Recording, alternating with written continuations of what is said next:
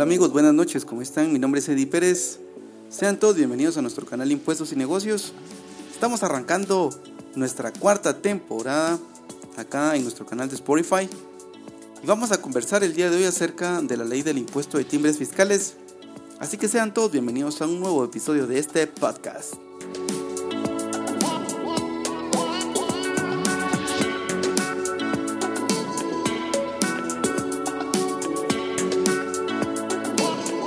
Bueno, y arrancamos precisamente con este impuesto que la verdad que tiene una historia interesante en el territorio guatemalteco. Y una de las primeras reflexiones que tenemos que hacer es que esta es una norma que viene del año 92. Existía antes también de ese año 92 en Guatemala. Y aquí hay una anécdota que me gusta contar muchísimo.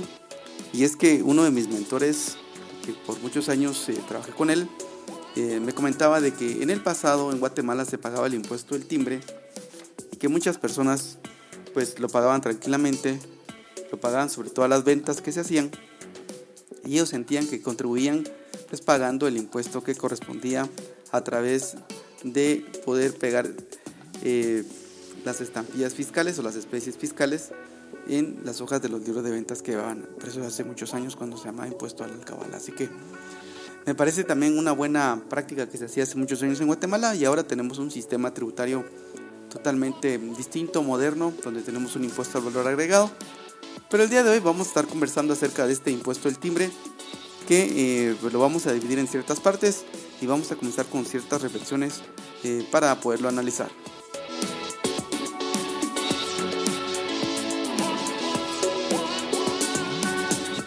Bueno, y lo primero que tenemos que interpretar con esta norma del impuesto de timbres fiscales es que este es un impuesto documentario, o sea, lo que graba son los documentos y eso es básicamente eh, lo, que, busca. No, no, no busca grabar operaciones específicas, sino lo que busca es eh, grabar precisamente todos los documentos que se emitan, ¿verdad? Así, así bien, esto es lo primero que tenemos que tomar en cuenta cuando estamos hablando del impuesto de timbres fiscales, ¿verdad?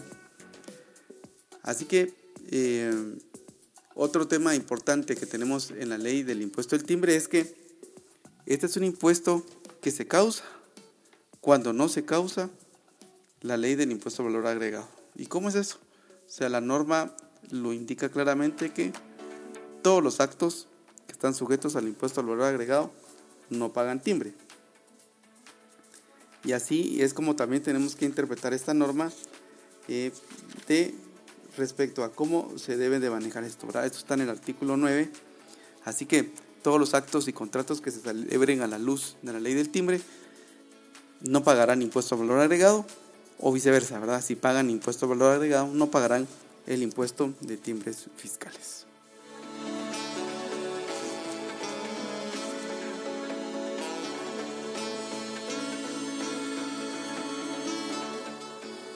Bueno, muy bien, y, adicionalmente vamos a seguir analizando esto. Ahora nos vamos a ver el artículo número 2 de la ley del timbre.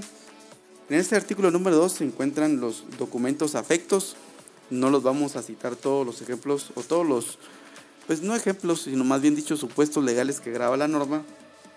Y aquí vamos a encontrar en este artículo 2 que se graban los contratos civiles y mercantiles, los documentos otorgados en el extranjero que deban de surtir efectos en Guatemala, los documentos públicos o privados cuya finalidad sea la comprobación del pago de bienes o sumas de dinero, eh, los comprobantes emitidos por las aseguradoras, los pagos por premios, los recibos o comprobantes por pago o retiro de fondos, los documentos que se acreditan por comisiones que paga el Estado, los recibos, nóminas u otros documentos que respaldan el, impuesto de dividendos. Esto último que acabo de leer quedó derogado el 31 de diciembre del año 2012 y ahora lo que se paga respecto a los dividendos es el impuesto sobre la renta.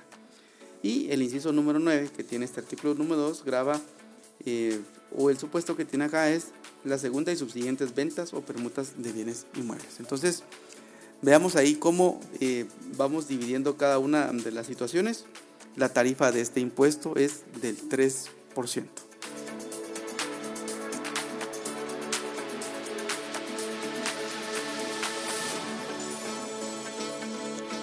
Muy bien, y dentro del artículo número 5 encontramos otro tipo de temas, encontramos tarifas específicas que se graban dentro de la norma. Aquí encontramos como auténticas de firmas, auténticas de firmas en el exterior, eh, por cada razón puesta en los registros públicos, los libros de contabilidad, los títulos o credenciales documentos de nombramientos, los índices, testimonios especiales, copias simples o legalizadas, actas de legalización, los poderes, o sea, todos este tipo de documentos específicos, valga la redundancia, tienen una tarifa específica que se paga de acuerdo con esta ley del timbre. ¿Quiénes son las personas exentas de pagar este impuesto? Rápidamente las vamos a listar, están en, el artículo 10 de la norma. Eh, está exento el Estado y sus entidades, la Universidad de San Carlos, los establecimientos educativos, las asociaciones o fundaciones y todos los actos o contratos realizados por las cooperativas, federaciones y confederaciones. ¿verdad? Esto es bien importante que lo tomemos en cuenta. Y el artículo número 11 de la norma ya no habla de personas, sino que habla de otro tipo de eh, situaciones, habla de actos y contratos que se consideran exentos. Vamos a listarlos rápidamente. Tenemos a los contratos y documentos que contengan actos grabados con el impuesto valor agregado. Aquí se vuelve a hacer énfasis de esto. El número dos, los recibos o comprobantes por pago de sueldos, viáticos o gastos de representación, aguinaldos, prestaciones, ya sabemos que eso no paga impuesto de timbre. Los recibos o comprobantes por pago de estipendios o subsidios por becas, bolsas de estudio y similares. Los cheques y certificados de depósito, los títulos de crédito, cualquiera que sea su naturaleza. Las aportaciones a capital de las sociedades tampoco pagarán eh, excepto en el caso de los proyectos inmobiliarios, que aquí sí ya sabemos que, que en este caso eh, sí va a estar afecto al tema del el impuesto del timbre, pero cuando se vendan acciones de proyectos inmobiliarios, recordemos que cuando se venda por primera vez las acciones de un proyecto inmobiliario, eh, por la regla del 70-30 que ya hemos comentado, estas pagarán impuesto del timbre. También los contratos o documentos que contengan préstamos provenientes del exterior, siempre que las divisas ingresen a Guatemala. Eh, la creación, emisión o negociación y cancelación de bonos, bonos de prenda y de ventures también están exentos. La creación, emisión y circulación, negociación, cancelación de títulos de crédito de toda clase también está exento. La emisión y negociación de bonos o documentos o títulos del Estado también estarán exentos. Las sumas pagadas por liquidaciones totales o parciales por pólizas de seguro estarán exentas las actuaciones judiciales y administrativas, las facturas comerciales de proveedores del exterior y las pólizas de importación, los documentos de pago, facturas o documentos equivalentes que extiendan como consecuencia de tales actos, la exportación de mercancías está exenta, los créditos y préstamos otorgados por bancos financieras y demás entidades, los créditos y préstamos de funcionamientos entre particulares, sean personas individuales o jurídicas, los contratos y operaciones de reaseguro o reafianzamiento también están exentos del pago del timbre. La constitución, transformación o modificación de sociedades también está exenta del timbre y la venta de activos de bancos o sociedades financieras también está exento. Así que, eh, en, resumen, podríamos llamar que estos son los temas más importantes. Algo que no quiero dejar de conversar es el tema respecto a las sanciones, que las sanciones que tiene el impuesto del timbre son totalmente diferentes. ¿verdad? Esta es la, una de las pocas leyes que tiene un régimen sancionatorio específico. Ustedes lo van a encontrar en el artículo 29, donde ahí tiene sus propias sanciones. No aplicarían las sanciones del Código Tributario, sino que tendríamos que ver primero las sanciones que establece este artículo, este artículo 29.